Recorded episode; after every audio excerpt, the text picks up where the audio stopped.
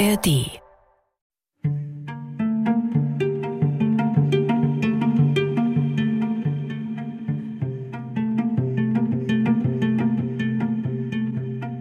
Er soll ein Wunderkind gewesen sein und die Bibel mit vier Jahren gelesen haben. Sechs Jahre alt war er bei seinem ersten Theaterbesuch. Mit zwölf führte er seinem Bruder selbsterdachte Puppenspiele vor. Shakespeares Hamlet las er an einem Herbstabend im Park. Bereits während der Schulzeit versuchte er sich in eigenen Dichtungen. Ludwig Tiegs erster Biograf Rudolf Köpke hat mit dem Autor in dessen späten Jahren zahlreiche Gespräche geführt und Erinnerungen notiert, die sicher nicht frei sind von Stilisierungen, jedoch im Kern auch die Lebensrealität des Kindes wiedergeben. Auf dem Schoß der Mutter lernte es die Buchstaben kennen. Umso schneller, je mehr die Fantasie zu Hilfe kam. Sie schienen zu leben, Sie wurden zu lustigen Gestalten aller Art. Kaum vierjährig konnte der Knabe lesen, und schon trat an die Stelle der Fibel die Bibel, die in ihren geschichtlichen und poetischen Teilen bald sein Lieblingsbuch wurde. Es überkam ihn ein Gefühl von der Hoheit des hier wehenden Geistes, der wunderbar erhabene und doch wieder kindliche Ton. Verstandenes und Unverstandenes, alles fesselte ihn gleich sehr. Ludwig Tieck, König der Romantik. Ein Feature von Hans-Joachim Simm.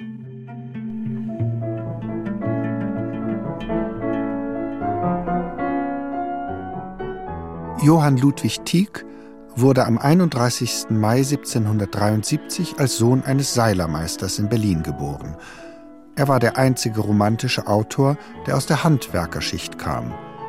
Ludwig, dem Ältesten, folgten die Geschwister Sophie, auch sie eine vielbeachtete Schriftstellerin, und Friedrich, der ein bedeutender Künstler wurde. Der Schüler Ludwig wurde von den jüngeren Lehrern gefördert und zum Schreiben animiert, doch seine überbordende Neugier, seine Originalität und frühe Belesenheit wussten nicht alle Lehrer zu schätzen. In Tiegs früher Theaterbegeisterung kündigte sich bereits das dramatische und dramaturgische Talent des späteren Autors an, seine Bereitschaft zuzuhören, sein Einfühlungsvermögen, seine Vorliebe für Dialoge, die auch in seinem Prosawerk immer wieder sichtbar werden wird. Die Großstadt Berlin mit ihren Theatern bot dem angehenden Schriftsteller ausreichend Gelegenheit, die Dramen von der Antike bis in seine Gegenwart kennenzulernen. Überhaupt spielte die städtische Kultur eine große Rolle bei der Entstehung der Frühromantik. Entgegen der landläufigen Meinung war sie weniger Ausdruck einer Stadtflucht und einer Idealisierung des Lebens in der Natur als ein städtisches Phänomen an der Wende vom 18. zum 19. Jahrhundert. Im Rückblick schreibt Tieck Das Theater hat einen großen Einfluss auf mein Leben gehabt. Ich verdanke ihm die genussreichsten Stunden und bin früher namentlich durch dasselbe sehr gefördert worden. In meiner Jugend hatte es für mich einen unüberwindlichen Reiz. Das Drama, ja schon die dialogische Form, hat von jeher für mich etwas Anziehendes gehabt.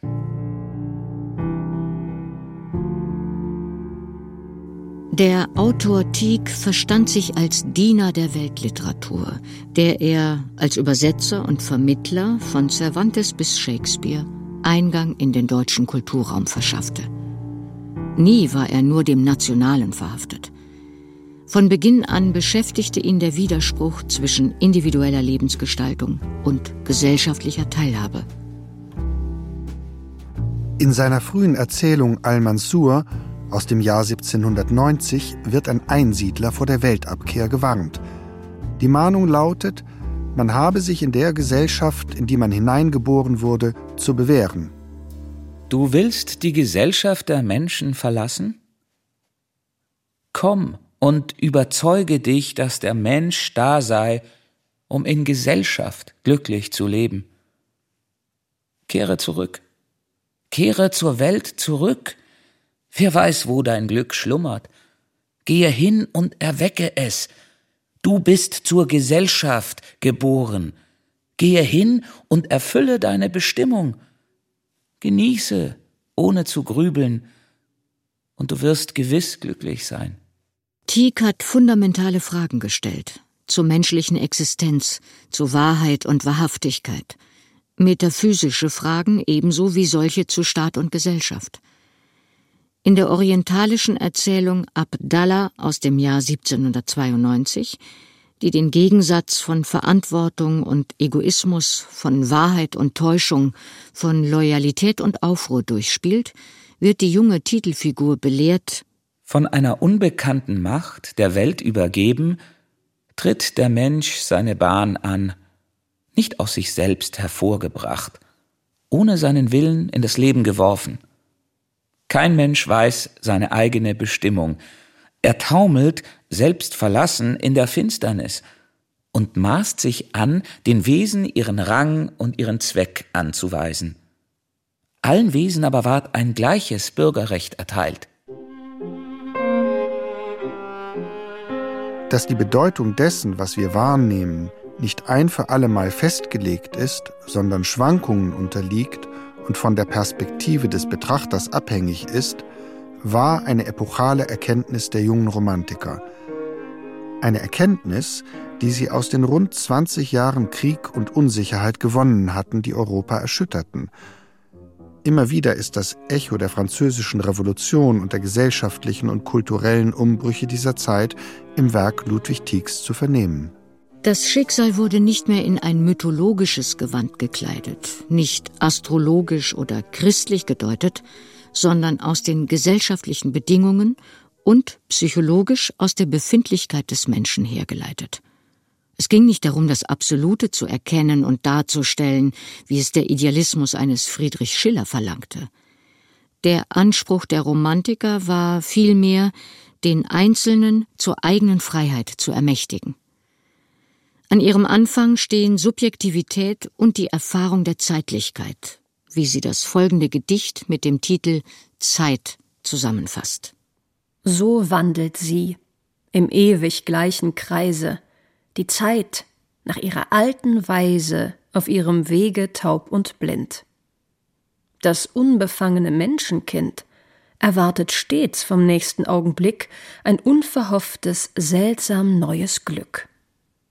Die Sonne geht und kehret wieder, kommt Mond und sinkt die Nacht hernieder. Die Stunden, die Wochen abwärts leiten, die Wochen bringen die Jahreszeiten. Von außen nichts sich je erneut, in dir trägst du die wechselnde Zeit, in dir nur Glück und Begebenheit.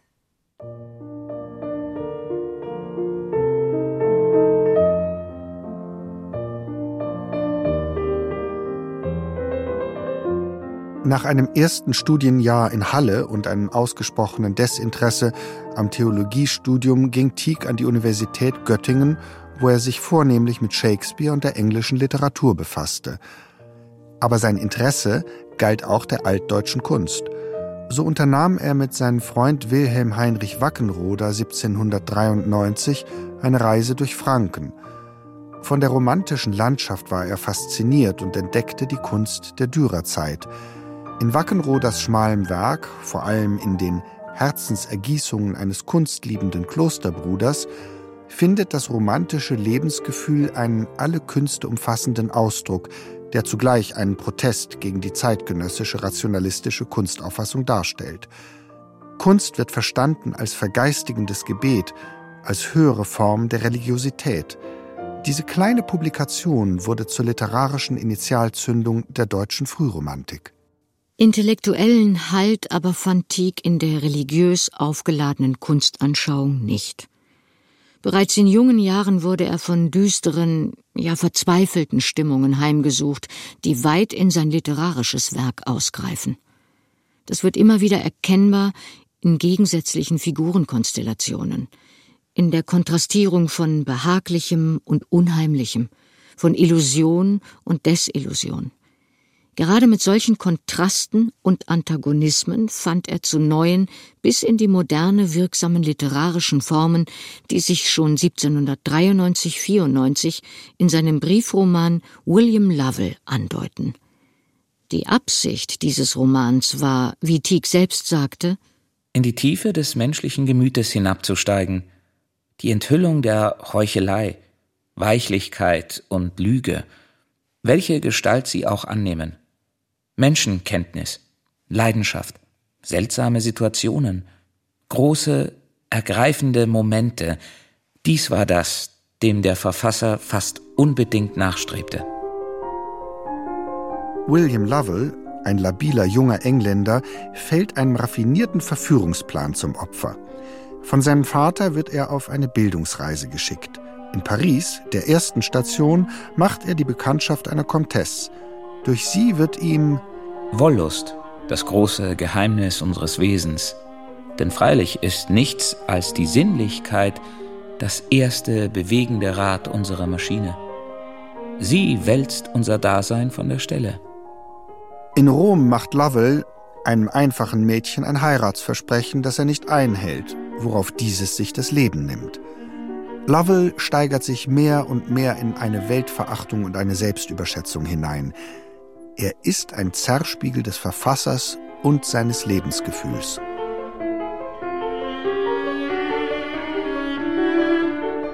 Hochtriumphierend stehe ich oben, über dem Leben und seinen Freuden und Leiden erhaben. Ich sehe mit stolzer Verachtung in das Gewühl der Welt hinab. Die Willkür stempelt den freien Menschen. Freilich kann alles, was ich außer mir wahrzunehmen glaube, nur in mir selber existieren. Meine äußeren Sinne modifizieren die Erscheinungen und mein innerer Sinn ordnet sie und gibt ihnen Zusammenhang. Am Ende findet der völlig zerrüttete Lovell den Tod in einem Pistolenduell. Lovell hat seinen Individualismus ohne ethische Grundsätze ungehemmt ausgelebt, getrieben von inneren Dämonen. Mit psychologischer Genauigkeit legt Tieck eine Spur, die zu Heinrich von Kleists Menschenbild führen wird, zu Christian Dietrich Grabbe und Georg Büchner. Der zentrale Satz aus Büchners Drama Dantons Tod könnte als zugespitztes Motto auch über Tiecks Weltanschauung der frühen Jahre stehen. Die Welt ist das Chaos, das Nichts der zu gebärende Weltgott. Ebenso wie der Ausruf Wojceks, jeder Mensch ist ein Abgrund. Es schwindelt einem, wenn man hinabsieht. Melancholisch bis verzweifelt unterlegt sind auch Tiecks frühe Gedichte.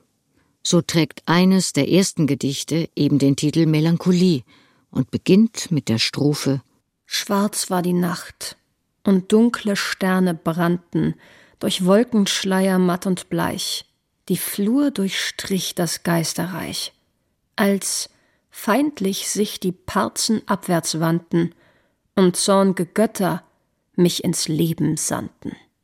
Erst allmählich werden durch die Begegnung mit der Natur und durch Freundschaften Zutrauen und Zuversicht in Tiecks Lyrik spürbar. Davon zeugen unter anderem die detaillierten Schilderungen von Naturphänomenen und Naturstimmungen. Den immer wiederkehrenden Themen Sehnsucht, Einsamkeit, Klage und Trauer stehen das Thema der Liebe und typisch romantische Motive wie Schalmeienklang oder Waldhornmelodie gegenüber. Doch der dunkle Ton blieb erhalten, mit einer Gratwanderung zwischen Lebensangst und Todessehnsucht einerseits und der Feier des Lebens und der Poesie andererseits. Die Frühromantik begann keineswegs mit der uneingeschränkten Verherrlichung der Natur und dem Gefühl des Einsseins mit ihr, sondern mit einer tiefen Verunsicherung. Tiecks Gedichte wirken wie ein Schutz vor den Abgründen der Welt. Selbst gegenüber der Natur gibt es Vorbehalte. Aus dem Gedicht Der Jüngling und das Leben. Was willst du, Wald, du Blume von mir? Bin ich dir schon bekannt? Vertraulich tut dir und freundlich hier. Ihr seid mir fremdes Land, so abgewandt. Ihr seid mir nie als Freunde genannt. Die Musikalität des folgenden Gedichts evoziert eine Art Abwehrzauber gegen schwarze Gedanken. Nicht nur die Musik selbst, sondern auch die Sprachmusikalität vermag Schmerzen zu lindern und Mut zu geben. Das Gedicht trägt den Titel Glosse, eine lyrische Form, in der die einzelnen Verse eines vorangestellten vierzeiligen Mottos in den folgenden Strophen kommentiert werden und jeweils als Schlussverse wiederholt werden. Liebe denkt in süßen Tönen, denn Gedanken stehen zu fern. Nur in Tönen mag sie gern alles, was sie will, verschönen. Wenn im tiefen Schmerz verloren alle Geister in mir klagen und gerührt die Freunde fragen, welch ein Leid ist dir geboren, kann ich keine Antwort sagen. Ob sich Freuden wollen finden, Leiden in mein Herz gewöhnen, Geister, die sich liebend binden, kann kein Wort niemals verkünden, Liebe denkt in süßen Tönen. Warum hat Gesanges Süße immer sich von mir geschieden? Zornig hat sie mich vermieden, wie ich auch die Holde grüße. So geschieht es, dass ich büße, Schweigen ist mir vorgeschrieben. Und ich sagte doch so gern, was dem Herzen sei sein Lieben. Aber stumm bin ich geblieben, denn Gedanken stehen zu fern. Ach, wo kann ich doch ein Zeichen meiner Liebe ew'ges Leben mir nur selber kundzugeben, wie ein Lebenswort erreichen? Wenn dann alles will entweichen, muss ich oft in Trauer wähnen, Liebe sei dem Herzen fern. Dann weckt sie das tiefste Sehnen. Sprechen mag sie nur in Tränen, nur in Tönen mag sie gern. Will die Liebe in mir weinen, bringt sie Jammer, bringt sie Wonne, will sie Nacht sein oder Sonne, sollen Glückes Sterne scheinen? Tausend Wunder sich vereinen, ihr Gedanken schweiget stille, denn die Liebe will mich krönen, und was ich an mir erfülle, weiß ich das, es wird ihr Wille, alles, was sie will, verschönen.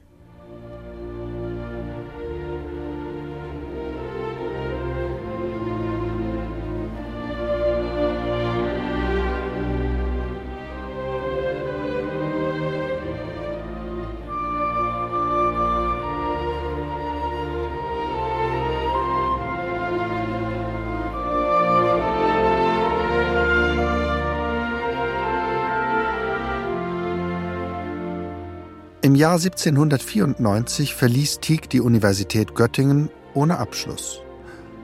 Er hatte Kontakt zu Friedrich Nicolai aufgenommen, dem Berliner Verleger der Aufklärung. Obwohl der 21-Jährige die Aufklärung eigentlich verachtete, soweit sie nur den Verstand und nicht auch das Gefühl zur Welterkundung zuließ. Nicolai betraute Tieck mit der Herausgeberschaft des Periodikums Straußfedern, der nahm den Auftrag an und gab von 1795 bis 1798 fünf Bände heraus, in denen er zahlreiche eigene Texte veröffentlichen konnte. Eine Experimentierbühne für sein folgendes Werk. Sein in den Straußfedern erschienenes Märchen Die Freunde wird beispielsweise eines der ersten romantischen Kunstmärchen der deutschen Literatur genannt. Die Hauptfigur Ludwig Wandel der Name, ein Anklang an den des Autors und seine Selbstdeutung, will einen kranken Freund besuchen, verliert sich aber in seinen Träumen und vergisst den Freund. Traum und Wirklichkeit gehen ineinander über. Der Held weiß irgendwann nicht mehr, wo er sich befindet, bis ihm plötzlich der genesene Freund gegenübersteht, der ihm fremd geworden ist. Beide zweifeln an der Wirklichkeit, mit deren Täuschungen sie sich jedoch abzufinden haben. Ich bin dein krank gewesener Freund. Unmöglich. Du bist mir ganz Fremde. Bloß deswegen, sagte der Fremde, weil du mich heut zum ersten Mal in meiner wahren Gestalt siehst. Bisher fandest du nur dich selber in mir wieder. Du tust auch darum recht, hier zu bleiben. Denn es gibt keine Freundschaft, es gibt keine Liebe, hier nicht, wo alle Täuschung niederfällt. Ludwig setzte sich nieder und weinte. Was ist dir? fragte der Fremde. Dass du der Freund meiner Jugend sein sollst? antwortete Ludwig. Ist das nicht kläglich genug? Oh, komm mit mir zu unserer lieben, lieben Erde zurück, wo wir uns unter täuschenden Formen wiedererkennen, wo es den Aberglauben der Freundschaft gibt. Die Harmonie des Volksmärchens ist dahin. Abenteuerliche Ereignisse, die dem einfachen Märchenhelden nur von außen zustoßen, spielen sich hier in der Seele der Betroffenen ab. Die Helden werden hilflos, weil ihnen keine übernatürlichen Helfer zur Seite stehen. Die gestörte Welt, so wie der Autor sie sieht, kann kaum noch in Ordnung gebracht werden. Auch die Werke, die Tieck 1797 unter der Überschrift Volksmärchen versammelt, haben mit konventionellen Märchen kaum noch etwas gemein. Mit den unterschiedlichen literarischen Gattungen, die hier vereint sind, wollte er sein Programm der Romantisierung des Gewöhnlichen, seine Auffassung von Kunst und Poesie als Erschaffung einer unabhängigen Ideenwelt verdeutlichen.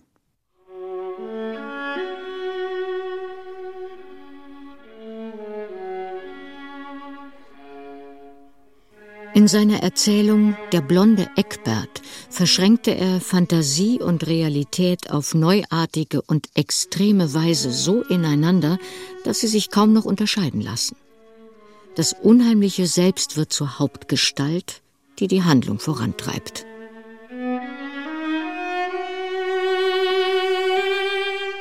Bertha, mit dem Ritter Eckbert verheiratet, erzählt Walter, dem Freund ihres Mannes, die Geschichte ihrer Kindheit. Als kleines Mädchen, das seinen Eltern davongelaufen war, hatte sie eine Alte getroffen, die in einer Waldhütte mit einem sprechenden Vogel und einem Hündchen zusammenlebte.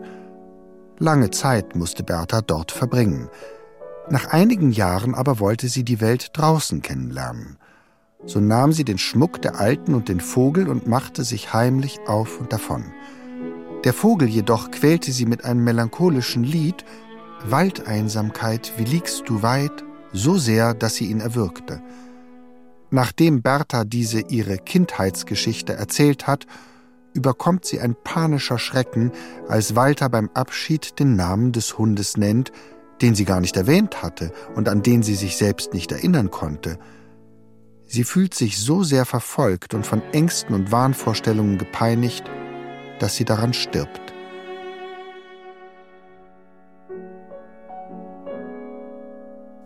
Die Vergangenheit holt die Gegenwart ein. Verrat und die Enthüllung eines Geheimnisses zerstören das Leben aller, die damit zu tun haben. Der blonde Eckbert gilt als die erste frei erfundene romantische Dichtung und als Tieks erzählerisches Meisterwerk. Ihre Wirkungsgeschichte erstreckt sich nicht nur auf die folgende Märchenliteratur, sondern reicht bis zu neueren Erzählformaten – bei allen Unterschieden ereignet sich Ähnliches in den Texten Franz Kafkas, die das Gefühl der Unheimlichkeit, der Fremdheit im Gewöhnlichen suggerieren. Auch mit seinen Theaterstücken betrat Tieck Neuland. Hier ging er Zeitgenossen wie August von Kotzebue oder August Wilhelm Iffland, die seinerzeit mit ihren populären Stücken tonangebend waren, weit voraus. Tiecks Theater ist ganz anders. Die Bühnenillusion wird durchbrochen – das Theater spielt sozusagen mit sich selbst. Damit wehrte sich Tieck gegen eine Verflachung des Theaterbetriebs. Er monierte, dass die großen und bedeutenden Dramen der Geschichte durch die kleinlichen Gemälde des häuslichen Familienlebens abgelöst worden seien. Die Kritiker aus dieser Schule setzen voraus, dass die Kunst schon längst beschlossen sei und also nur Nachahmung der Werke, die für Muster gelten, stattfinden könne ein Missverständnis, durch welches Kunst und Geschichte gleich sehr verkannt wird. Nur aus Erfahrung, dem lebendigen Erkennen und der künstlerischen Begeisterung kann die echte Kritik hervorgehen. Die poetische Kritik, die spottende Bühne, die sich selber zum Gegenstande des Gespötts macht, ist am kräftigsten und bittersten schon vom Aristophanes zum selbstständigen Gedicht erhoben worden. Anders ist es bei den Neuern, die bis zum Pedantismus für die eingebildete Fahne kämpfen. Mit der Literaturkomödie Der gestiefelte Kater adaptierte Tieck einen weithin bekannten Stoff. Mit seiner Dramatisierung gibt Tieck der Geschichte hingegen eine eigene Wendung. Er bezieht die Zuschauer als Mitspieler ein und macht sich über deren Kunstgeschmack lustig. Das kritisch mitwirkende fiktive Publikum, das ganz in der Aufklärungstradition nur Alltagswahrscheinlichkeiten gelten lässt, kann mit dem Auftritt eines sprechenden Katers nichts anfangen. Zum Schluss wird der Dichter, der auf der Bühne erscheint, auch er Bestandteil des Stücks, von dem Publikum mit verdorbenen Äpfeln und Birnen beworfen. In seiner dramaturgischen Praxis setzte Tieck die sogenannte romantische Ironie um. Die hat allerdings kaum etwas mit dem gängigen Ironiebegriff zu tun. Romantische Ironie hinterfragt die Wirklichkeit, die uns umgibt, in der Gewissheit, dass es dahinter noch etwas anderes geben muss. Etwas Geheimnisvolles, Wunderbares, Übernatürliches, das der Wirklichkeit, dem Leben erst Sinn verleiht. Die Ironie, von der ich spreche, ist ja nicht Spott, Hohn, Persiflage oder was man sonst derart gewöhnlich darunter zu verstehen pflegt. Es ist vielmehr der tiefste Ernst, der zugleich mit Scherz und wahrer Heiterkeit verbunden ist. Sie ist nicht bloß negativ, sondern etwas durchaus Positives. Sie ist die Kraft, die dem Dichter die Herrschaft über den Stoff erhält. Er soll sich nicht an denselben verlieren, sondern über ihm stehen. So bewahrt ihn die Ironie vor Einseitigkeiten und leerem Idealisieren. 1798 heiratete Tieck Amalie Alberti, die Tochter eines Hamburger Pastors, die er schon als Jugendliche kennengelernt hatte. Ein Jahr danach wurde die gemeinsame Tochter Dorothea geboren. Im Oktober 1799 übersiedelte die Familie nach Jena, in das geistige Zentrum dieser Jahre. Dort schloss sich Tieck einer Gruppe von jungen Männern und Frauen an, die später als die Frühromantiker bezeichnet wurde. Bereits 1797 hatte Tieck Friedrich Schlegel kennengelernt. Dessen älterer Bruder August Wilhelm war 1798 für einige Zeit nach Berlin gekommen und hatte mit Tieck, indem er einen zweiten Goethe sehen wollte, bald Freundschaft geschlossen. Eine große Nähe empfand Tieck zu dem ein Jahr älteren Novalis. Die jener Arbeits- und Lebensgemeinschaft der Dichter und Philosophen eben der Frühromantiker gab auch Tieck neue Impulse. Doch wahr ist ebenso, dass er bereits Jahre zuvor jene Werke geschaffen hatte, deren theoretisches Konzept die anderen erst jetzt entwickelten. Tieck hatte praktisch längst gestaltet, was Friedrich Schlegel 1798 in der Zeitschrift Athenäum forderte. Die romantische Poesie ist eine progressive Universalpoesie. Ihre Bestimmung ist nicht bloß, alle getrennten Gattungen der Poesie wieder zu vereinigen und die Poesie mit der Philosophie und Rhetorik in Berührung zu setzen, sie will und soll auch Poesie und Prosa, Genialität und Kritik, Kunstpoesie und Naturpoesie bald mischen, bald verschmelzen, die Poesie lebendig und gesellig und das Leben und die Gesellschaft poetisch machen, den Witz poetisieren und die Formen der Kunst mit gediegenem Bildungsstoff jeder Art anfüllen und sättigen und durch die Schwingungen des Humors beseelen. Im Frühjahr 1801 starb mit 28 Jahren der Freund Novalis dessen literarischen Nachlass Tieck herausgab. Im selben Jahr hatte er außer Novalis Tod noch weitere Verluste zu beklagen. Innerhalb einer Woche starben beide Eltern. Tieck ließ Jena hinter sich und ging nach Dresden. Wie eine Beschwörung dessen, was verloren zu gehen droht, klingt eines seiner berühmtesten Gedichte, dem er wiederum den Titel Glosse gegeben hat, so als verstünden sich romantische Ideale nicht mehr von selbst, sondern müssten erläutert werden. Poesie und Liebe werden aufgerufen, um ihre heilende Kraft zu entfalten. Mondbeglänzte Zaubernacht, die den Sinn gefangen hält, wundervolle Märchenwelt, steig auf in der alten Pracht. Liebe lässt sich suchen, finden, niemals lernen oder lehren. Wer da will die Flamm entzünden, ohne selbst sich zu verzehren, muss sich reinigen der Sünden. Alles schläft, weil er noch wacht, wann der Stern der Liebe lacht, goldene Augen auf ihn blicken, schaut er trunken von Entzücken, mondbeglänzte Zaubernacht. aber nie darf er erschrecken, wenn sich Wolken dunkel jagen, Finsternis die Sterne decken, kaum der Mond es noch will wagen, einen Schimmer zu erwecken. Ewig steht der Liebe Zelt, von dem eigenen Licht erhellt. Aber Mut nur kann zerbrechen, was die Furcht will ewig schwächen, die den Sinn gefangen hält. Keiner Liebe hat gefunden, dem ein trüber Ernst beschieden. Flüchtig sind die goldenen Stunden, welche immer den vermieden, den die bleiche Sorg umwunden. Wer die Schlange an sich hält, dem ist Schatten vorgestellt. Alles, was die Dichter sangen, nennt der Arme eingefangen wundervolle Märchenwelt. Herz im Glauben auferblühend, fühlt alsbald die goldenen Scheine, die es lieblich in sich ziehend, macht zu eigen sich und seine in der schönsten Flamme glühend. Ist das Opfer angefacht, wird's dem Himmel dargebracht. Hat dich Liebe angenommen, auf dem Altar hell entglommen, steig auf in der alten Pracht.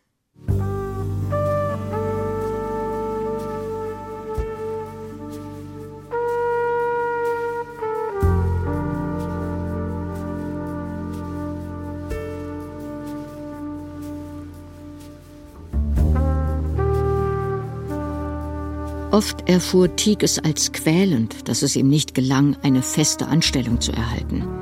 Nicht selten war er daher auch in Geldverlegenheit. Novalis hatte ihm einmal geschrieben, Das Schlimmste, lieber Tieck, ist, dass du keinen bestimmten Aufenthalt hast. Du könntest viel leichter Geld kriegen, wenn du an einem Orte einheimisch wärest. Ich versichere dich, wenn du nur eine kleine Stelle hättest, so wüsste ich eine Menge Leute, die dir Kredit geben würden. Aber so darf ich nicht dran denken. Im Jahr 1801 bewarb sich Tieck am Theater in Frankfurt am Main um die Stelle eines Regisseurs und Dramaturgen. Vergeblich.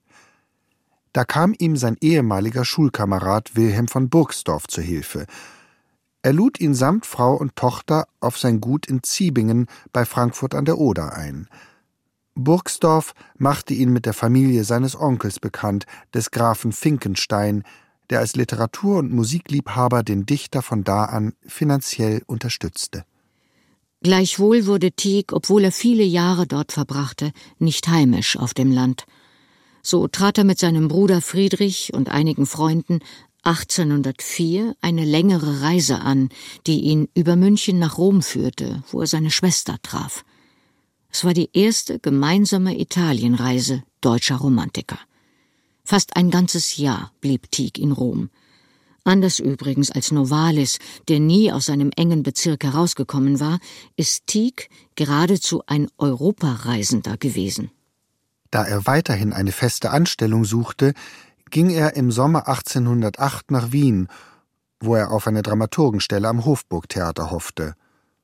Aber auch daraus wurde nichts. Immer öfter machten ihm Gichtanfälle zu schaffen. Sein Bruder Friedrich und seine Schwester Sophie sowie Clemens Brentanos Schwester Bettine kümmerten sich um ihn. Nach einer Kur in Baden-Baden kehrte Tieck nach Ziebingen zurück, wo er mit Unterbrechungen bis zum Jahr 1818 blieb – da war er inzwischen 45 Jahre alt. Seit längerer Zeit hatte er den Plan gefasst, nach dem Modell von Boccaccios Decamerone eine Erzählsammlung herauszugeben. Das Personal der Rahmengeschichte bilden vier Frauen und sieben Männer, die über alles Mögliche diskutieren. Über Vergangenheit, Freundschaft, Liebe, Landschaft, Garten, Erziehung, Literatur, Theater, Ästhetik und manches andere. Jeder der sieben Männer sollte je sieben Geschichten vortragen. Mit der Rahmengeschichte wären es mithin 50 Erzählungen geworden. Das Werk erhielt den Titel, der heute wohl am meisten mit dem Autor Tieck in Verbindung gebracht wird, nämlich Phantasus. Es blieb jedoch unvollendet. Nur 13 Texte sind in den Jahren 1812 bis 1816 erschienen, und den größeren Teil hatte Tieck bereits früher veröffentlicht.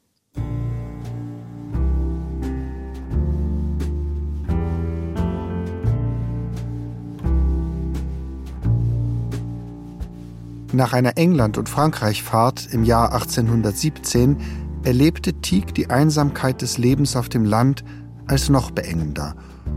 Und nach dem Tod seines Gönners, des Grafen Finkenstein, verließ er mit der Familie Ziebingen, um sich in Dresden niederzulassen. Da war die Zeit der Frühromantik beinahe schon Geschichte. Novalis war seit zwei Jahrzehnten tot und die übrigen Mitstreiter waren in alle Winde zerstreut. Dagegen hatten Literaten minderer Qualität, Wasserpoeten nannte sie Tieck, romantische Vorstellungen zur Allerweltsmode gemacht, sehr zum Ärger derer, die einst die Bewegung begründet hatten. Der Biograf Rudolf Köpke zitiert Tieck Manche neuere Poeten haben sich selbst romantisch genannt, andere haben sich bemüht, dagegen eine antiromantische Poesie aufzustellen. Die einen wie die anderen würden romantisch sein, wenn sie zuerst nur Dichter wären. Die sogenannte Poesie der modernen Gegner des Romantischen ist nichts als Unpoesie. Alle legen in ihre Dichtungen eine bestimmte Tendenz, die außerhalb der Poesie liegt. Dabei muss diese natürlich zu kurz kommen. Sie alle wollen also eigentlich irgendetwas anderes, nur nicht die Poesie. Aber des Dichters höchstes Gesetz kann nur die Dichtung sein. Sie schließt alles andere in sich. Aber sie steht auch einer jeden Tendenz entgegen, die von außen in sie hineingelegt werden soll. Nur seiner Begeisterung kann der Dichter folgen.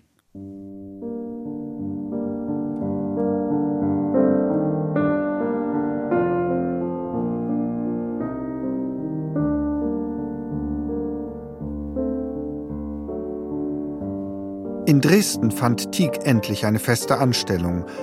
1825, im Alter von 52 Jahren, wurde er zum Dramaturgen am Dresdner Hoftheater ernannt, mit dem Titel eines Hofrats und einem ordentlichen Salär. An öffentlichen Ehrungen fehlte es nicht. Der Dichter befand sich auf der Höhe seines Ruhms. Seine Werke wurden ins Englische, Französische und Dänische übersetzt König Ludwig von Bayern verlieh ihm den Zivilverdienstorden mit einem Schreiben, in dem er eigenhändig notiert hatte König Ludwig dem Meister Ludwig. Tiecks Schaffensdrang war noch immer ungebrochen. Und trotz zunehmender körperlicher Beschwerden blieb Ludwig Tieck eine eindrucksvolle Erscheinung. Mit seiner wohlklingenden Stimme konnte er ein ganzes Ensemble von Schauspielern ersetzen, wie Zeitzeugen berichteten. Das beste Theater ist jetzt in ihrem Zimmer, hieß es. Sogar in Stadtführern wurden neben dem Zwinger und der Oper Tiecks Leseabende erwähnt. Clemens Brentano rühmte ihn als das größte mimische Talent, das jemals die Bühne nicht betreten hat. Zahlreiche Besucher fanden sich ein, und viele waren von Tiecks Charme bezaubert. Tieck war von einem Provokateur zu einer Berühmtheit, ja zu einer Institution geworden. Die politische und gesellschaftliche Entwicklung nahm er nach wie vor sehr genau wahr. Der Biedermeierwelt mit ihrem Rückzug in private Behaglichkeit und den populären Nacherzählungen regionaler Sagen und Märchen konnte er nicht viel abgewinnen – doch er musste einsehen, dass die Zeit des anspruchsvollen romantischen Kunstmärchens vorbei war. So verlegte er den Schwerpunkt seiner literarischen Tätigkeit auf eine anscheinend zeitgemäßere Gattung, die Novelle. In Dresden bildete er seine Novellentheorie aus, die Schule machte. Die Handlung einer Novelle sollte auf einen unerwarteten Wendepunkt zulaufen und durch ihn einen überraschenden Umschwung erhalten. Dieser Wendepunkt lag für Tieck auf der Grenzlinie zwischen dem Wunderbaren und dem Alltäglichen, in einer Spannung, mit der eine noch romantische Poesie auf eine kritisch-realistische Prosa traf. Außer Bewunderern wuchsen Tieck, dem König der Romantik, wie Friedrich Hebbel ihn nannte, auch Gegner zu, seine herausragende Stellung und die Fülle seiner Publikationen riefen Kritiker auf den Plan, die ihm oberflächliches Virtuosentum und eine reaktionäre politische Haltung vorwarfen. Es waren voran die sogenannten jungdeutschen Autoren des Vormärz, die sich an der Spitze des Fortschritts sahen und die politische Restauration dieser Jahrzehnte bekämpften. Beispielhaft für die kritische Einstellung zu Ludwig Tieck ist ein Porträt, das Karl Gutzko 1835 veröffentlichte. Da ist die Rede von planlosen Novellen, die der liebenswürdige Taugenichts mit Widerwillen herunterhasple. Von dem neuen möchte gern Goethe, Tieck, der doch bestenfalls ein enthusiastischer Bedienter sei. An vorderster Front der Kritiker stand Heinrich Heine, der bei allem Spott Tieck gleichwohl als bedeutenden Dichter anerkannte. Ich kann nicht umhin zu bemerken, dass der Tiecksche Verstand in seinen jüngsten Novellen noch grämlicher geworden und dass zugleich seine Fantasie von ihrer romantischen Natur immer mehr und mehr einbüßt und in kühlen Nächten sogar mit gähnendem Behagen im Ehebette liegen bleibt und sich dem dürren Gemahle fast liebevoll anschließt. Herr Tieck ist jedoch immer noch ein großer Dichter, denn er kann Gestalten schaffen, und aus seinem Herzen dringen Worte, die unsere eigenen Herzen bewegen. Aber ein zages Wesen, etwas Unbestimmtes, Unsicheres, eine gewisse Schwächlichkeit ist nicht bloß jetzt, sondern war von jeher an ihm bemerkbar.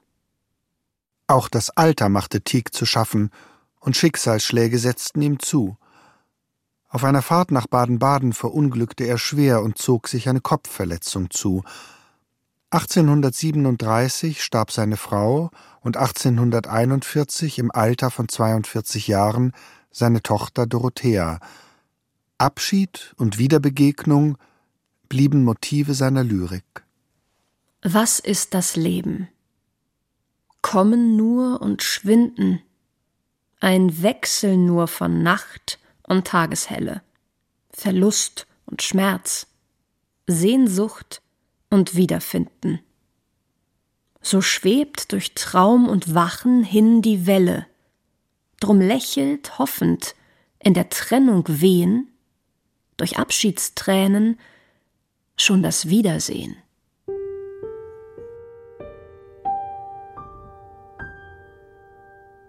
Was bleibt? Die letzte höchste Skepsis führt zur Resignation. Und diese ist Glaube, hat Tieck einmal geäußert, der sich konfessionell nicht gebunden fühlte und für Eigenständigkeit auch in religiösen Dingen eintrat. Skepsis und Resignation als Voraussetzung zum Glauben. Was meinte Tieck damit?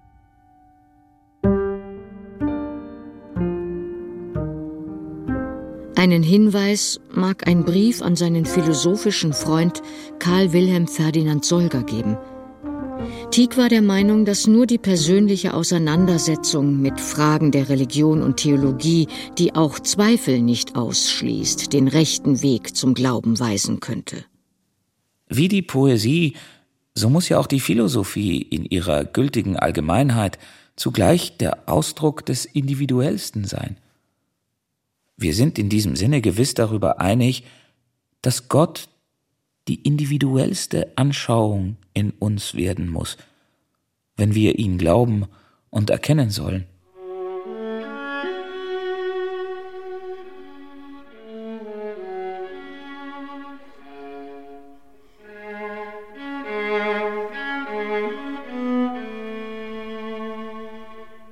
Den Abschluss seiner schriftstellerischen Arbeit bildet Tiecks Novelle Waldeinsamkeit, die von der Umkehrung romantischer Lebensformen und Denkweisen in einer veränderten Welt erzählt.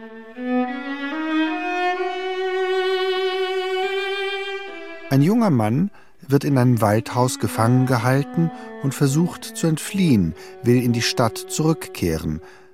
Damit erlebt er die Kehrseite einer Situation, die er sich immer erträumt hatte, allein und frei in einem Haus im Wald zu leben. Desillusioniert wünscht er sich aus der Idylle, die zum Albtraum geworden ist, in die bekannte Alltagswirklichkeit zurück. Dennoch verfolgte Tieck damit nicht eine Absage an die Romantik. Mit dem Titel der Novelle nimmt er Bezug auf das kleine Gedicht in der 50 Jahre zuvor entstandenen Erzählung Der blonde Eckbert. Das Wort Waldeinsamkeit hatte Tieck erfunden, und dieser Neologismus wurde zur Chiffre für Romantik insgesamt. Achim von Arnim, Justinus Kerner, Friedrich Rückert, Eichendorff, Heine und Lenau haben es aufgegriffen. Und als unübersetzter Germanismus steht es als Überschrift über einem Gedicht des amerikanischen Autors Ralph Waldo Emerson aus dem Jahr 1858.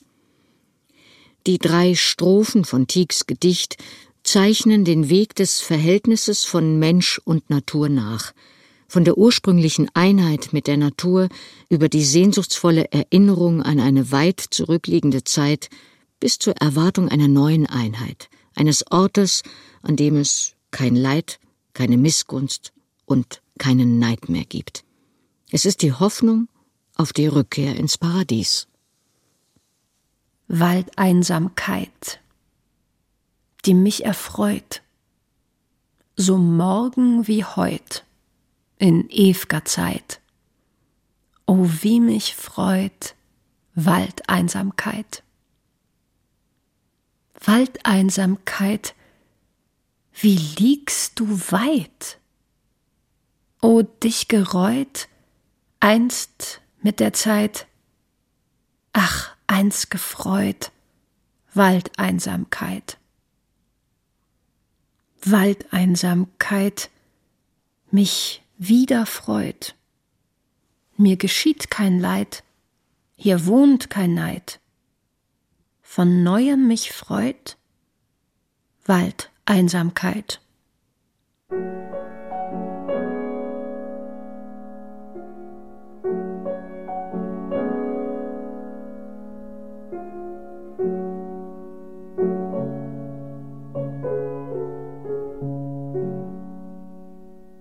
Friedrich Wilhelm IV., der Romantiker auf dem Thron, wie er genannt wurde, hatte Tieck im Herbst 1842 nach Berlin geholt und gewährte ihm eine großzügige Pension.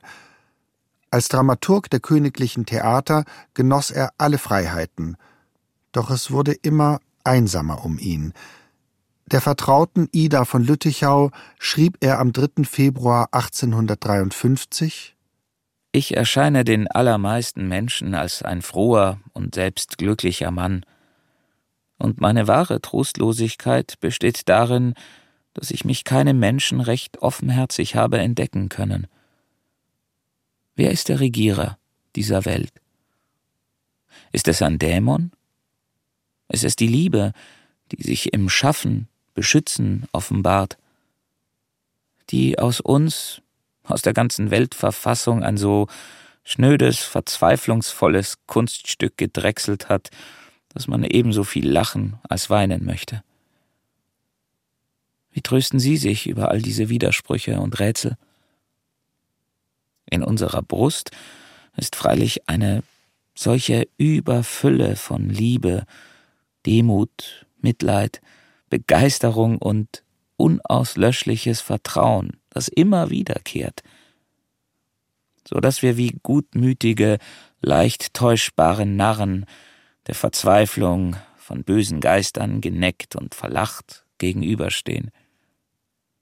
Der unvermeidliche Tod schlägt alles nieder, und so rückt die Gegenwart in die Zukunft hinein, ohne dass man sagen kann, was die Begebenheiten genutzt oder für den Zusammenhang der Welt eingebracht haben.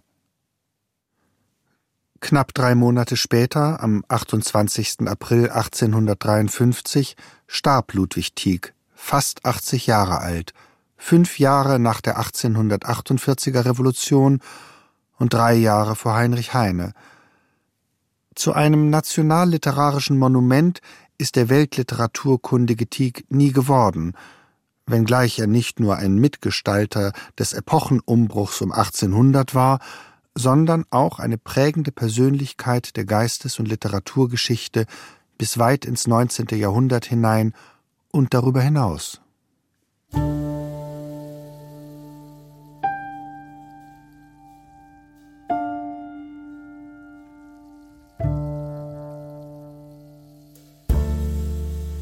Leider hat sich auch die Literaturwissenschaft bis vor wenigen Jahrzehnten schwer getan mit dem Autor.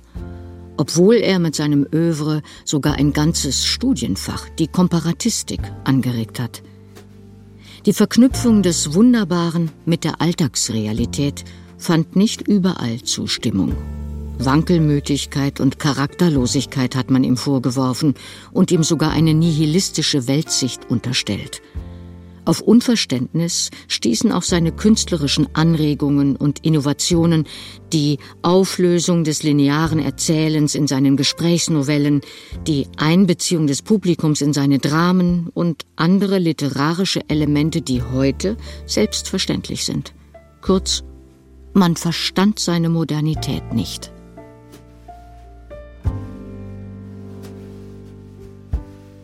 Tieck hat es als wichtigste Aufgabe der Poesie betrachtet, vorgegebene Deutungsmuster in Frage zu stellen, der Alltagswirklichkeit eine andere Realität gegenüberzustellen, die zwar auch nicht frei ist von Ängsten und Abgründen, die aber immer auch Lösungswege aufzeigen und wenigstens einen ästhetischen Vorschein von Freiheit geben sollte. Dazu hat Tieck alle Register gezogen, des Theaters, der Lyrik, des Märchens, des Romans und der Novelle. Mit seinen weit gespannten Interessen, seiner umfassenden Belesenheit und Neugier war er einer der ersten modernen Dichter der deutschen Literatur, Eigenschaften, auf die Arno Schmidt aufmerksam gemacht hat. Aus seinem Hörspiel von 1965, das den bezeichnenden Titel trägt Vom Wunderkind der Sinnlosigkeit.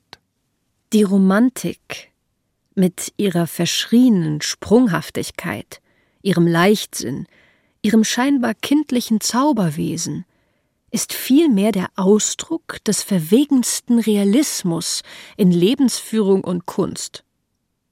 Die zugrunde liegende Erkenntnis, dass alles Dasein ein lebenslängliches Hakenschlagen ist vor der Gefahr des Gefressenwerdens, ist mitnichten oberflächlich. Wer sein Leben dementsprechend einrichtet, mitnichten leichtfertig, und der Dichter endlich, der dies Chaos redlich abzubilden unternimmt, mitnichten verantwortungslos. Wohl kann man Tieck, wie nahezu alle großen Künstler, vom Standpunkt des Bürgers, des Verkehrsschutzmannes und der literarischen Feuerwehrleute aus wankelmütig nennen, charakterlos, einen Schmarotzer. In seiner Kunst war er von einem dem Normalmenschen unbekannten Fleiß und kompromisslos.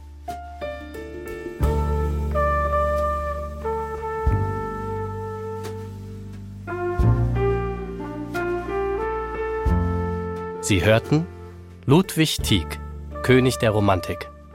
Ein Feature von Hans-Joachim Simm. Es sprachen Birgitta Asheuer, Sarah Grunert, Stefko Hanuszewski und Stefan Wolf Schönburg. Ton und Technik Josuel Tegarten. Regie Marlene Breuer. Redaktion Niklas Vogel.